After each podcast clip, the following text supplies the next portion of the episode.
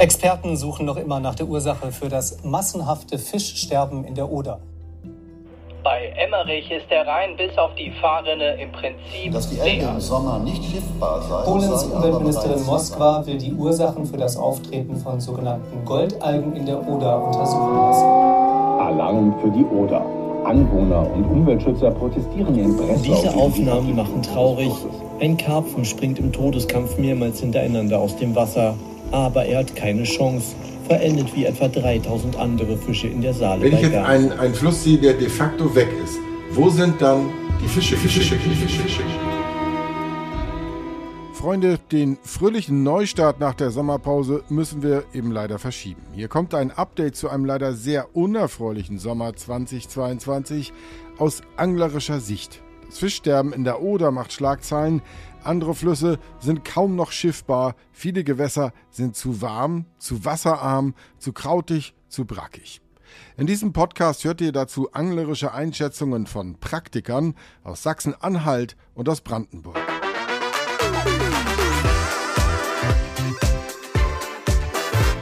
Bis zum Biss. Der Angelpodcast mit Stefan Netzeband. In Brandenburg und Berlin kümmert sich Lars Dettmann um die Belange der Fischer und im Anglerverband Brandenburg hat er außerdem die Angler im Blick. Ich habe ihn nur unter größten Mühen zum Zoom-Interview erwischt, weil er rund um die Uhr an der Oder unterwegs ist, um Fischkadaver abzuleiten und zu bergen, Probebefischungen zu begleiten und so die Lage zu peilen. Hier Dettmanns ganz frische Eindrücke. Also die Eindrücke sind bedrückend im Sinne des Wortes von Eindruck. Die sind bedrückend, wenn man das sieht, was, was dort passiert ist in Sachen Fischfauna. Äh, wenn man diese, diese Vielzahl von, von toten, von jämmerlich verendeten Fischen dort treiben sieht, wenn man diesen Geruch wahrnimmt von, von, von dieser Verwesung, äh, das, das trifft normalen Menschen schon, schon ganz sicher hart. Aber wenn man das als Fischer sieht, das ist so brutal, weil das einfach, das, das wäre der Ertrag gewesen. Das ist das, worum man sich als Fischer eigentlich den ganzen Tag drum kümmert, dass ein Fischbestand da ist.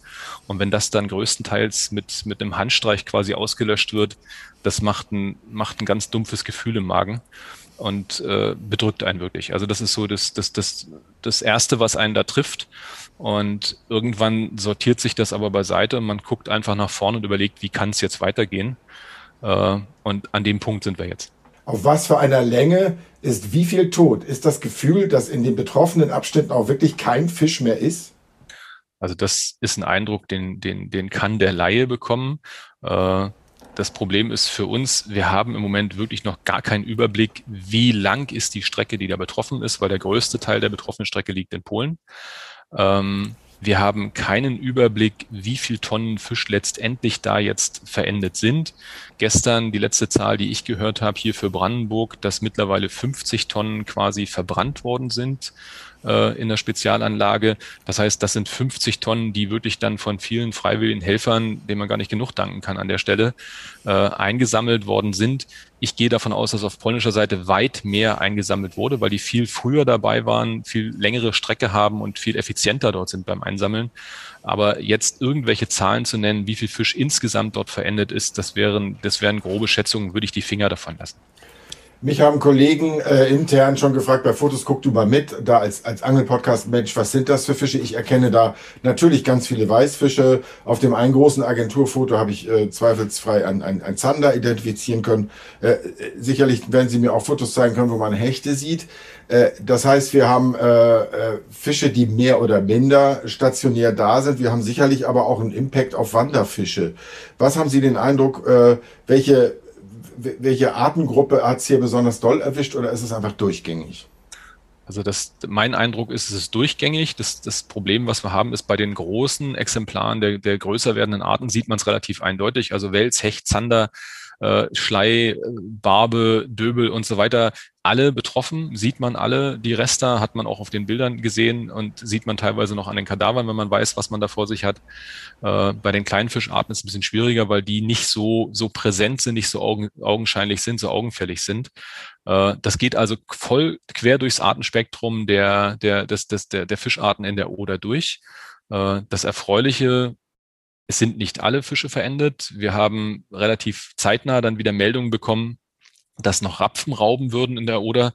Wir waren gestern das erste Mal unterwegs dort mit Wissenschaftlern vom Institut für Binnenfischerei in Potsdam, die vor Ort dann das erste Mal eine Probebefischung gemacht haben. Wir haben drei Buhnenfelder mit einem E-Gerät und mit zwei Multimaschenstellnetzen, wo man unterschiedliche Fischgrößen auch fangen kann, äh, mal befischt, nicht ausgefischt, nicht abgefischt, sondern nur befischt. Wir waren bei über 400 Exemplaren von insgesamt zwölf Fischarten. Äh, die Fische, die wir gefangen haben, allesamt putzmunter und äußerlich makroskopisch nichts zu erkennen, dass da eine Katastrophe gewesen ist. Die Kiemenbilder sehen tiptop aus, die Schleimhäute sind in Ordnung, die Flossen sind in Ordnung, es gibt keine getrübten Augenlinsen. Also Sachen, die man erwartet hätte nach so einer, so einer Geschichte. Äh, ganz offensichtlich so, dass dort, was auch immer das für eine, für eine Substanz war, was das immer für ein Gift war, was da durchgegangen ist in dem Moment. Das war eine Welle, die hat relativ viel von dem, also das meiste, was an Fischbestand da ist, betroffen und auch aus dem, aus der Bahn geworfen, verenden lassen. Aber es ist erfreulich viel Fisch noch da, steht in den Buhnen von ganz klein bis ganz groß. Wir haben sehr viele Steinbeißer gefangen. Das wären die ersten gewesen, wo ich vermutet hätte, dass die kaputt gehen. Wir haben kleine Ukelei, wir haben Döbel in mindestens drei verschiedenen Jahrgangsgrößen gefangen. Wir haben unterschiedlich große Hechte gefangen. Also die gute Nachricht ist, es ist längst nicht alles tot in der Oder.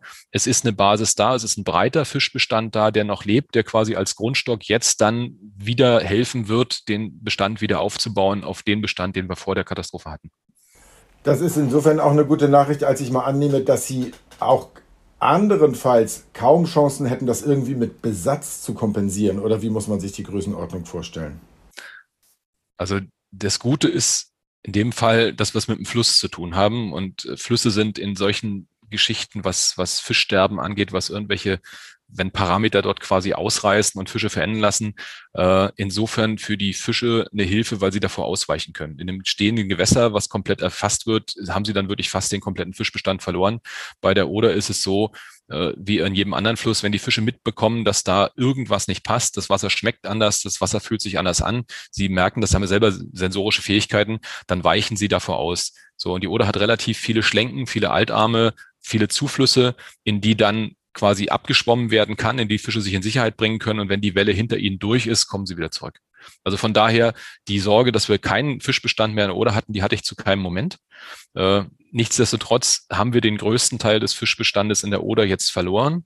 Äh, das Wiederaufbauen wird aber aus eigener Kraft passieren, aus den Fischen, die entweder in der Oder dort in irgendwelchen Seitenbereichen überstanden haben oder aber aus anderen Bereichen, Zuflüssen zuwandern.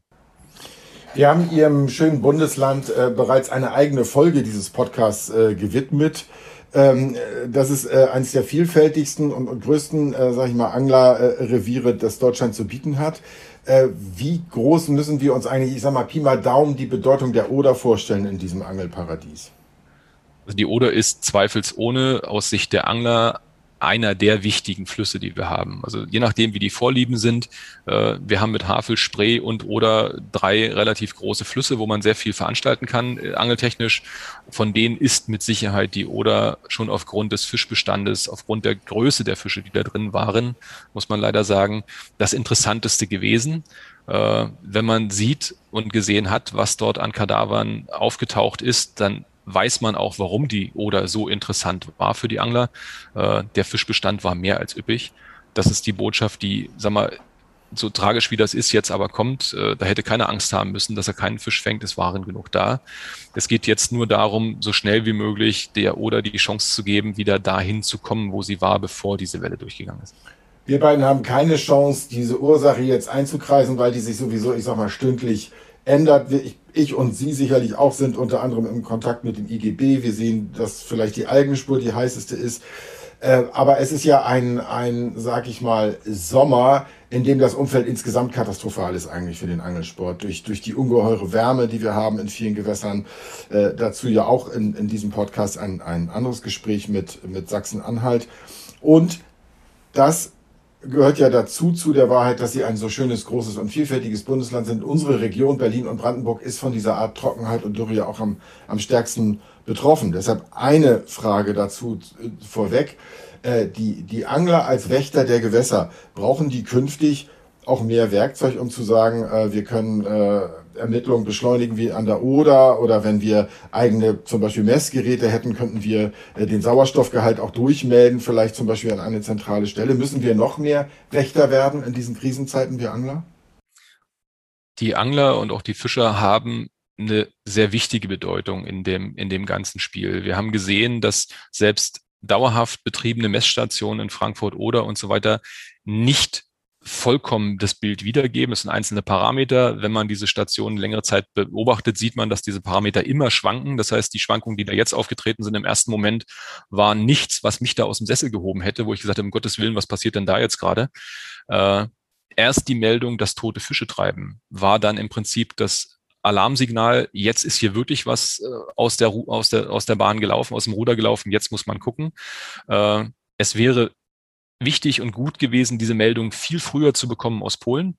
Wenn man rechtzeitig gewusst hätte, dass es in Polen schon Probleme gibt, das war ja eine Woche Vorlauf, wäre theoretisch möglich gewesen, hätte das A geholfen, die Ursache einzugrenzen, hätte B geholfen, die eigenen Sachen in Gang zu bringen, organisatorisch und darauf vorbereitet zu sein, falls wir hier eben auch dieses Fischsterben bekommen, was dann leider kam, äh, und hätte verhindert, dass wir so aus dem, aus dem Mustopf raus müssen, alles in die Gänge bringen müssen, erst was zu spät gelaufen ist und vielfach schlecht gelaufen ist.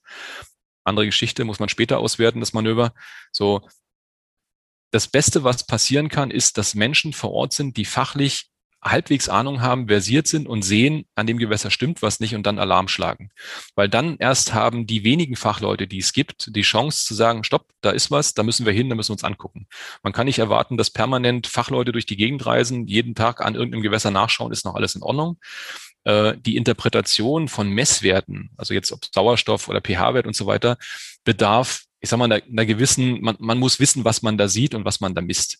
Äh, ansonsten macht ein Messgerät auch keinen Sinn und Alarmschlagen auch keinen Sinn. Man muss wissen, wohin, wohin geht da gerade die Reise. Jetzt geht das Fax an hier, sorry. Ähm, Nichtsdestotrotz, sag ich mal, es geht weniger um die Messung, es geht mehr darum, dass Leute präsent sind. Und da sind die Angler dann wirklich die, die besten Sensoren, die sind draußen in der Fläche, die sehen, wenn die reinmelden, Leute, hier ist was faul, hier muss mal jemand gucken, dann ist es an denen, die die Meldung bekommen, einzuschätzen, macht das Sinn, muss ich da selber hin, kann ich jemanden hinschicken.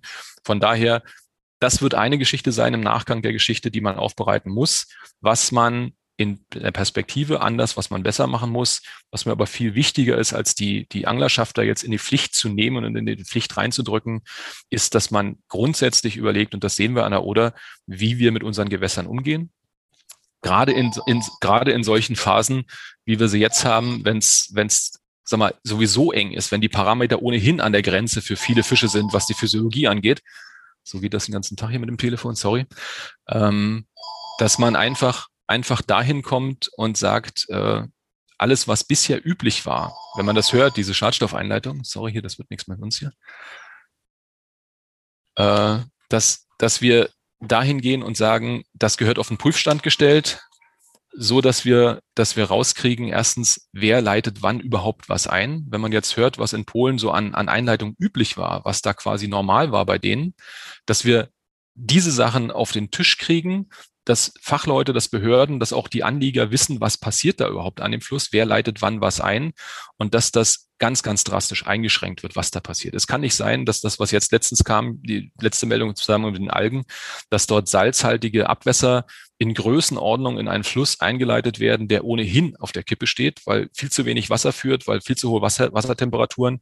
Und es kann nicht sein, dass da weitere Einleitungen irgendwo tatsächlich genehmigt oder geduldet von Behörden passieren, egal auf deutscher oder auf polnischer Seite, ist jetzt völlig nebensächlich, sondern da ist jetzt die Hausaufgabe zu machen, da gehört der Finger in die Wunde. Und ich glaube, da ist im Moment auf beiden Seiten genug Druck auf dem Kessel, nicht nur durch die Anglerschaft, die stinkesauer sind auf die Behörden, dass es da zuerst kommen konnte und wie das Ganze dann gelaufen ist, das wird man im Nachgang, da sind wir jetzt, auch politisch entsprechend aufarbeiten müssen. Sie haben ja äh, allein in den, äh, sagen wir, gefühlt ersten 13 Monaten der Pandemie, wenn ich mich recht erinnere, 7000 Angler dazugewonnen in Ihrem Landesverband. Äh, schöne Entwicklung eigentlich. Jetzt müssen wir feststellen, je wärmer es wird, desto empfindlicher reagieren Gewässer zum Beispiel auch, auch auf Eutrophierung, äh, andere Faktoren, die wir, die wir jetzt erlebt haben. Äh, gibt es bei Ihnen eigentlich schon Überlegungen, wie man unser Hobby quasi Klimawandel festmachen kann? Wir müssen nicht das Hobby Angeln umstellen, sondern wir müssen ganz schnell sehen, wie wir mit der Gewässerbewirtschaftung umgehen, speziell wasserwirtschaftlich damit umgehen, wie wir Wasser viel mehr, viel länger effektiver in der Landschaft halten können. Gegenwärtig noch ist gerade im Wandel, herrscht so eine, so, eine, so eine Vorgehensweise vor, wo man sagt, man lässt das Wasser so schnell wie möglich ablaufen, weil es könnte ja irgendwas hinterherkommen an Regen und dann haben wir ein Hochwasser. Also das Wasser, was fällt, so schnell wie möglich aus der Landschaft raus, Richtung Nordsee geschickt, hier aus Brandenburger Perspektive. Das ist ein ganz, ganz grober Fehler. Wir müssen dahin kommen, dass das Wasser in der Fläche bleibt. Wir müssen dahin kommen, dass das, was wir an Niedermoorstandorten hatten, was früher die Wasserspeicher waren, aus denen Niederschlagsmengen dann relativ langsam in die Zuflüsse von Seen und so weiter eingesickert sind, dass wir die wieder intakt bringen, dass wir die wieder revitalisieren, sodass die als Schwamm im übertragenen Mal funktionieren, Wasser wieder halten können. Die sind im Moment zerschlitzt, zerfurcht von ganz vielen Gräben, wo das Wasser ganz schnell drin landet und abläuft. Und hinterher hat niemand was davon, weil die Landwirte, die Flächen bewirtschaften wollen, haben trotzdem keinen Zuwachs an Grasflächen, weil das Gras trocken ist, weil die Flächen trocken sind. Und wir in den Flüssen die entsprechenden Probleme, weil dieses normal langsam ablaufende Wasser heute als Welle kommt, dann durch ist und dann fehlt es uns. Äh, ohne dass ich von Ihnen da jetzt irgendeine verbindliche Ansage erwarte, all die, weil wir ja noch nicht mal die, die Ursache wirklich amtlich haben für, für diese Oder-Katastrophe. Aber äh, aus Ihren Erfahrungen mit anderen Fischsterben und äh, ihr, Ihrem Leben mit der Oder, glauben Sie, diese, diese Sache ist irgendwann im nächsten Frühjahr gefühlt wieder da oder ist jetzt eigentlich aus für, vielleicht für mehrere Jahre eine, eine richtige Bestandsstelle in der Oder? Also wir werden in der Oder ganz sicher eine Bestandsstelle haben. Wir haben jetzt, es war die erste Befischung, die gibt noch kein wirkliches Bild. Wir haben nur in Flachwasserbereichen gefischt, sag ich mal bis zu einem, bis zu einem Meter Wassertiefe maximal. Ansonsten funktionieren die beiden Methoden mit der E-Fischerei gar nicht. Mit Multimaschenstellnetz kann man nicht in den Hauptstrom rein. Wir wissen nicht, was steht im Hauptstrom. Wir haben dort draußen gehört und gesehen, dass große Fische rauben, sehr wahrscheinlich Rapfen. Ähm, man hat im Moment noch keinen Überblick. Die Fischereibetriebe, die uns sagen könnten, was ist an Fisch noch da, haben mit Anfang der ganzen Geschichte sofort die Fischerei eingestellt, werden auch erst wieder zum Fischen rausfahren, wenn die Behörden das wieder freigeben. Abgesehen davon, dass wir jetzt hohe Wassertemperaturen haben, wo ohnehin keiner mit Netzen fischt auf der Oder. Das passiert normalerweise erst wieder im Herbst, also in zwei, drei Wochen, wenn die Temperaturen fallen. Wenn bis dahin das Okay von den Behörden kommt, keine Gefahr mehr in Verzug, Fische sind untersucht, wir haben keine Rückstände, die irgendwie bedenklich sind. Da freue ich mich schon drauf auf die Meldung, die dann hoffentlich bald kommt. Dann werden die Betriebe entscheiden, was sie tun, dann werden sie sicherlich aus reiner Neugier versuchen zu gucken, was ist mit den Methoden, mit denen man bislang angefangen hat, jetzt nach dem ganzen Vorgang noch zu fangen. Und dann kriegen wir ungefähr eine Vorstellung, was passiert. Meine Prognose angesichts der vielen Tonnen toter Fische, es wird die ersten ein, zwei Jahre mit Sicherheit nicht mehr den Fischbestand geben, den wir hatten, kann es gar nicht. Äh, aber wir wissen aus anderen Fischsterbe Ereignissen, Rangsdorfer See nur als Beispiel, wo damals 300 Tonnen Fisch verendet sind. Das haben Fischereiwissenschaftler vom Institut für Binnenfischerei in Potsdam mitbegleitet und haben gezeigt, dass innerhalb von drei, vier Jahren der Fischbestand dort in dem Gewässer wieder dort war, wo er natürlicherweise sein musste. Hoffnungssignale also von der Oder. Es gibt noch Fische, und der Bestand kann sich in den nächsten Monaten und vor allem Jahren erholen. Klimawandel und Gewässererwärmung dagegen bleiben uns erhalten. Allein in Sachsen-Anhalt sind mehrere hundert Vereinsgewässer von steigenden Temperaturen und sinkenden Pegeln betroffen. Darüber wacht Martin Schwabe, gelernter Agrarexperte mit Schwerpunkt Aquakultur und Fischereiwissenschaft und im LAV für Naturschutz zuständig. Wir sehen in den Nachrichten, manche Flüsse sind äh, total niedrig oder gar nicht mehr da, was in den Nachrichten nicht die große Rolle äh, spielt, weil es vielleicht nicht so spektakulär ist, ist, dass äh, einzelne, ich sag mal, stehende Gewässer massiv gesunken sind, vielleicht viel zu warm sind. Was sind das für Folgen aus anglerischer Sicht, mit denen man da gerade leben muss? Der, der, erste Effekt, der einsetzt, das Niedrigwasser hast du ja selber schon benannt, ist, der Lebensraum äh, verringert sich. Die, das Volumen des Lebensraums wird kleiner. Ähm, gleichzeitig erwärmt sich der Lebensraum viel mehr und durch weniger Lebensraum an sich plus noch die höhere Temperatur steht automatisch sehr viel weniger Sauerstoff im Gewässer zur Verfügung. Damit haben natürlich die Fischarten ein Problem, die kühleres Wasser bevorzugen beziehungsweise sauerstoffreiches Wasser bevorzugen. Es ist möglich, dass sich bestimmte Habitatstrukturen, die gebraucht werden zur, zum Ableichen zum Beispiel, einfach in, in der Phase des Jahres kein Gewässer, äh, kein Wasser ähm, führen und entsprechende Fortpflanzung nicht stattfinden kann. Also zum einen ähm, kann es passieren, dass sich bestimmte Bestände von alleine einfach nicht mehr stark genug reproduzieren. Das heißt für den Angler natürlich, dass bestimmte Fischarten vielleicht in Zukunft nicht mehr gefangen werden können oder dürfen. Wenn ich jetzt einen, einen Fluss sehe, der de facto weg ist, wo sind dann die Fische geblieben? Das frage ich mich als Angler sowieso oft, zum Beispiel, wenn ich keine fange. Aber jetzt natürlich mal ganz ernsthaft, haben die sich sozusagen flussabwärts treiben lassen äh, und, und kommen wieder hochgeschwommen in besseren Zeiten? Sind die irgendwo zur Seite verschwunden oder sind ganz viele gestorben? Fische haben natürlich auch äh, ein eigenes Interesse daran, ähm, zu überleben. Sprich, die suchen sich entsprechend äh, Orte, wo der Wasserstand hoch genug ist dass, oder tief genug ist, damit sie äh, genügend Sauerstoff finden. Sie suchen sich Ecken, wo automatisch mehr Sauerstoff im Fließgewässer ist, wie unterhalb von Wehren, ähm, weil dadurch einfach durch das Rauschen wieder Sauerstoff eingetragen wird. Ähm, in, Altarm ist es meistens ein bisschen flacher, da ziehen sie sich ja eher im Winter zurück. Aber und in stehenden Gewässern, wenn die Möglichkeit besteht, sich dort in tiefere Ecken zurückzuziehen, dann ziehen die sich in diese Ecken zurück. Wenn irgendwann aber in einem Fließgewässer ähm, der Punkt erreicht ist, dass die tieferen Bereiche eben gar keine Zufuhr mehr haben oder so wenig, dass der Sauerstoffverbrauch höher ist als das, was zur Verfügung gestellt werden kann oder neu eingetragen wird, dann kommt es automatisch zu den Fischsterben. Obwohl einige von uns äh, das vielleicht noch aus der Fischereiprüfungszeit sich erinnern, aber nochmal zum Auffrischen, welche Fischarten, welche Gruppengattungen sind da besonders betroffen und welche sind eher stabil? Da kann man tatsächlich mit den klassischen Arten argumentieren. Also äh, Karpfen bzw. karpfenartige Fische, die sind toleranter bzw. gegenüber sauerstoffarmen Situationen ähm, und entsprechend auch höheren Temperaturen. Ähm, Salmoniden bei uns hauptsächlich Forelleneschen, die sind eher anspruchsvoll in der Hinsicht, die brauchen kühleres Wasser und entsprechend sauerstoffreiches Wasser. Wir Angler äh, setzen uns ja schon seit Jahrzehnten mit Beschränkungen auseinander, mit Schonzeiten, äh, mit, mit Maßigkeiten, die wir beachten müssen. Wenn wir mal annehmen, da müssen wir ja auch äh, perspektivisch noch äh, drauf kommen, dass sowas jetzt öfter vorkommt äh, im, im Zuge der Klimaerwärmung. Äh, ein, ein Fluss war jetzt flach gefallen, ein, äh, ein Vereinsteich, nenne ich ihn mal, war zu warm und hatte zu wenig Wasser. Müssen wir jetzt auch mit anderen Arten der Schonung rechnen, weil man sagt zum Beispiel nach so einem Dürresommer äh, brauchen wir jetzt, keine Ahnung, sagst du es mir, neue Schonzeiten äh, oder dergleichen? Ähm, ein Stück weit machen wir das zumindest in unserem Landesverband sowieso schon. Ähm, Gewässer, die stehende Gewässer, wohlgemerkt hauptsächlich, ähm, die zu flach sind, wo entsprechend der Sommerwasserstand äh, sehr, sehr niedrig ist, Sauerstoffmangelsituationen eintreten können, ähm, die Fische sowieso schon gestresst sind, die werden bei uns temporär bis auf Widerruf oder vielleicht sogar dauerhaft gesperrt zum Angeln, um einfach ähm, diese Schonung, wie du sie ansprichst, ähm, ein Stück weit zu erreichen, beziehungsweise zusätzlichen Stress zu vermeiden. Je nach Bedingungen an dem Gewässer kann das sich als dauerhafte Lösung durchsetzen. Wenn einfach in Zukunft kein Wasserzufuhr mehr gewährleistet sein kann, dann muss auch darüber nachgedacht werden, so einen Pachtvertrag entsprechend zu kündigen. Ähm, oder halt eine temporäre Sperrung, sprich nur in den Sommermonaten, dann kann im Winter wieder geangelt werden. Ähm, das ist äh, eine Methodik oder ein Instrument, was wir jetzt schon nutzen.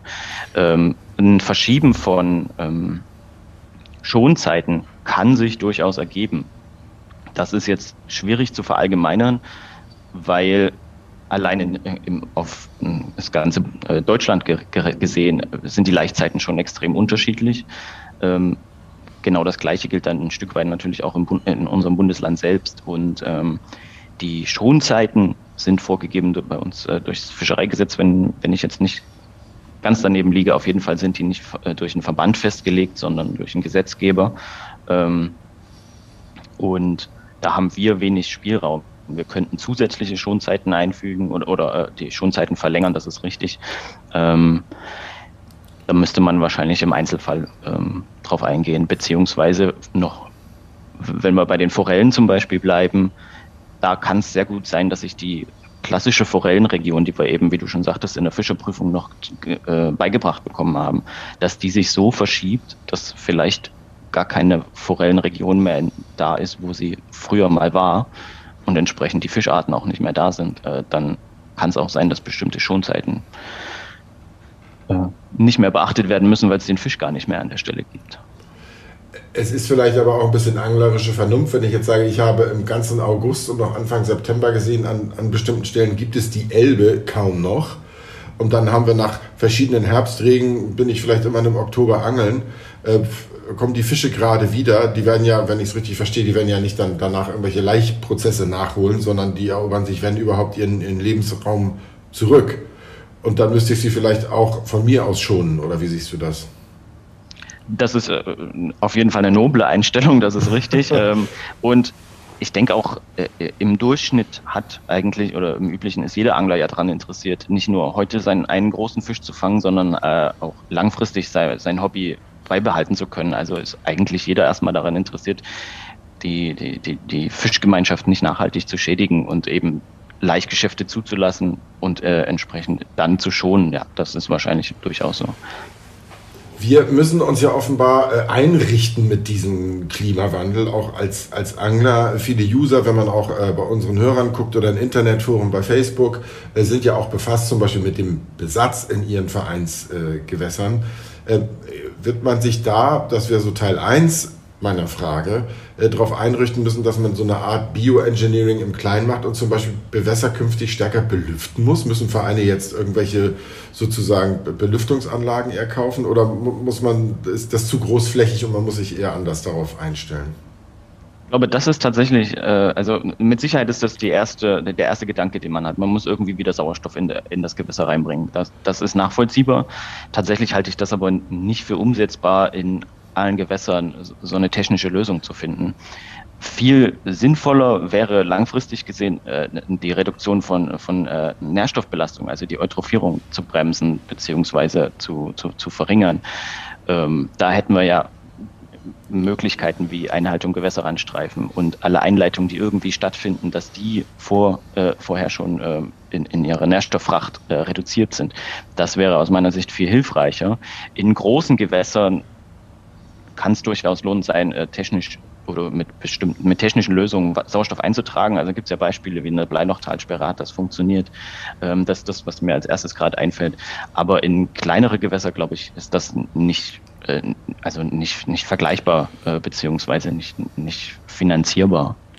In Forst- und Landwirtschaft wird ja nun durchaus seit ein paar Jahren schon diskutiert, dass man dann sozusagen ganz andere Arten anpflanzen muss, anderes Getreide oder äh, trockenresistentere äh, Baumarten. Das ist bei Fischen ja nicht ganz äh, unkompliziert im Besatz, weil man ja auch keine endemischen, äh, äh, also keine fremden Arten einschleppen will. Aber wird man im Besatz auch auf diese Klimakrise reagieren müssen? Ja, allein das Beispiel, was ich vorhin genannt habe, ist da wahrscheinlich schon richtig, dass Bachforellen einfach wahrscheinlich in manchen Regionen nicht mehr besetzt werden sollten. Ähm, gleichzeitig ergibt sich aber der, der zum Beispiel ja doch recht beliebte Karpfen, ähm, der pflanzt sich teilweise jetzt selber fort. Ähm, ich habe Informationen von, von Anglern vor Ort, die das schon gesehen haben, beziehungsweise halt entsprechende Größenklassen gefangen haben. Schwarz auf Weiß ist das, soweit ich weiß, noch nicht dokumentiert, aber ich gehe davon aus, dass das in relativ zeitnaher Zukunft gemacht wird oder gemacht ist. Und dann äh, kann sich der Besatz teilweise für äh, Karpfen zum Beispiel gespart werden, weil, der, weil die äh, Reproduktion halt äh, eigenständig stattfindet. Äh, eine Detailfrage habe ich doch noch zu den ganzen Arten. Die von vielen ja nicht so geliebte, gelinde gesagt, und von manchen aber für schmackhaft befundene Grundel. Wie, wie steht die eigentlich in diesen Zeiten? Kann die Wärme ganz gut ab? So wirkt es äh, ja tatsächlich. Die kann sich tatsächlich mit den Bedingungen sehr gut anfreunden, beziehungsweise äh, liebt diese Bedingungen und, äh, breitet sich entsprechend aus. Auf den Wels trifft das ja genauso zu, ähm, der sich ebenso immer weiter verbreitet. Ja, das sind die Profiteure des Klimawandels, wenn man das so sagen möchte. Ja. Ja, Leider dann. Also wobei ich habe von äh, Professor Winkler gelernt, dass äh, die Grundel und der Zander sich kennen, weil sie beide aus dem Schwarzmeerbereich äh, kommen. Ähm, und insofern äh, der eine den anderen gern äh, verspeist und wir Menschen müssen uns offenbar auch an die, an die Grundel gewöhnen. Ja, das mit, dass der Zander die gern frisst, das habe ich auch schon ja. mitbekommen. Es wird ja doch immer wieder empfohlen, die als Köderfisch zu benutzen. Ja.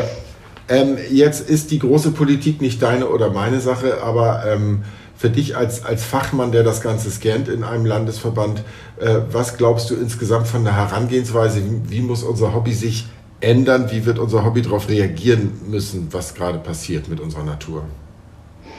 Uh, das ist eine große Frage. Ähm, ich glaube tatsächlich, dass wir die Forderungen, die ich vorhin schon genannt habe, zur Nährstoffreduktion von, äh, von Oberflächengewässern beziehungsweise auch von Grundwässern, äh, dass wir da mehr darauf pochen müssen, dass das auch tatsächlich stattfindet. Äh, die Umsetzung ist dann wieder Sache der Politik, beziehungsweise auch eine Kontrolle äh, ist Sache der Politik.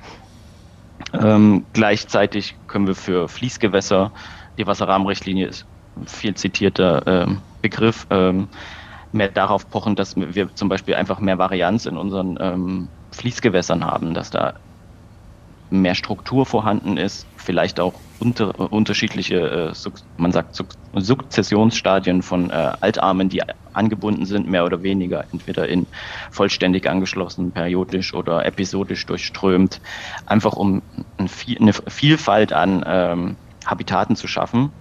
Und gleichzeitig brauchen wir aber auch eben die Möglichkeiten, um, um das Wasser auch irgendwie in der Fläche bei uns zu halten, damit eben der Lebensraum erhalten bleibt. Genau, das ist, äh, das sind die Forderungen, die wir gegenüber der Politik ähm, stellen können, beziehungsweise ich bin der Meinung auch müssen. Ein Stück weit ähm, ist unsere Aufgabe als Angler, die wir ja sowieso wahrnehmen, ähm, neben dem viel zitierten, wir sammeln den Müll auf, das ist inzwischen für viele Angler so selbstverständlich, dass man es fast nicht mehr innerhalb der Anglergemeinschaft erwähnen muss, aber nach außen hin tragen muss man es ja schon noch. Ähm, haben wir aber auch die, die Funktion des, äh, des, Ersten, der vor Ort ist, der, wenn irgendwas passiert. Das ist also, das Gewässer ist eigentlich unter ständiger Beobachtung von Anglern. Entsprechend werden äh, Extremereignisse, ob es nun nur ein Sauerstoffmangel ist oder gleich ein Fischsterben, ähm, werden aber relativ schnell beobachtet und wahrgenommen. Da muss es äh, eine funktionierende Kette geben, die Meldung von dem Angler in Richtung der Behörden beziehungsweise vielleicht auch zu den Verbänden weitergibt, damit eben da schnell reagiert werden kann. Und ein Stück weit, das ist meine persönliche Einschätzung, ähm, sollten wir die, die eben so engagiert sind und am Wasser stehen und gleich sich melden, äh, zum Beispiel auch unterstützen, dass wir beispielsweise Technik zur Verfügung stellen, wie Sauerstoffmessgeräte. Ähm, oder wenn wir jetzt das Beispiel in der Oder haben, dass der Salzgehalt zu hoch ist und entsprechend scheinbar sich ähm, Algen bilden können, die genau das äh, lieben, bräuchten wir auch äh, Messgeräte, die einen Leitwert messen, weil der wiederum einen Rückschluss gibt auf äh, den Salzgehalt im Wasser.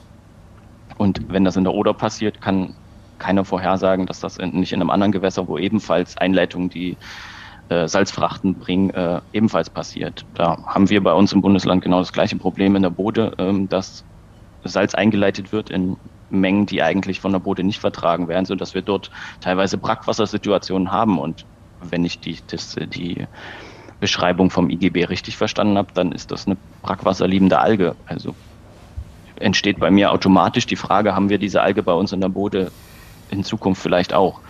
Und da fände ich es halt richtig, wenn der Angler, der da vor Ort steht, der halt den kürzesten Weg hat und selber hoch engagiert ist, natürlich, um sein Gewässer irgendwie zu schützen, dass der eben auch die Technik zur Verfügung gestellt bekommt, wenn der schon seine freie Zeit dafür hergibt. Und ähm, da würde ich es gern sehen, wenn das wenn diese Technik halt äh, über, über Fördergelder zum Beispiel zur Verfügung gestellt wird, weil das einfach eine gesellschaftliche Aufgabe ist, die, die Gewässer in ihrem als Lebensraum zu erhalten. Soweit bis zum Biss für dieses Mal. Wir hören uns in der kommenden Ausgabe hoffentlich mit erfreulicheren Themen wieder. Abonniert diesen Podcast gerne, wo ihr ihn hört, falls ihr das nicht längst gemacht habt. Und hinterlasst gerne auch Bewertungen ehrlicher Art Feedback übrigens, äh, gerade wenn es negativ ist, unbedingt gerne auch an podcast.bild.de. Aber natürlich freue ich mich auch, wenn ihr gute Bewertungen auf den Podcast-Hostern hinterlasst. Also, Petri, bis zum nächsten Mal.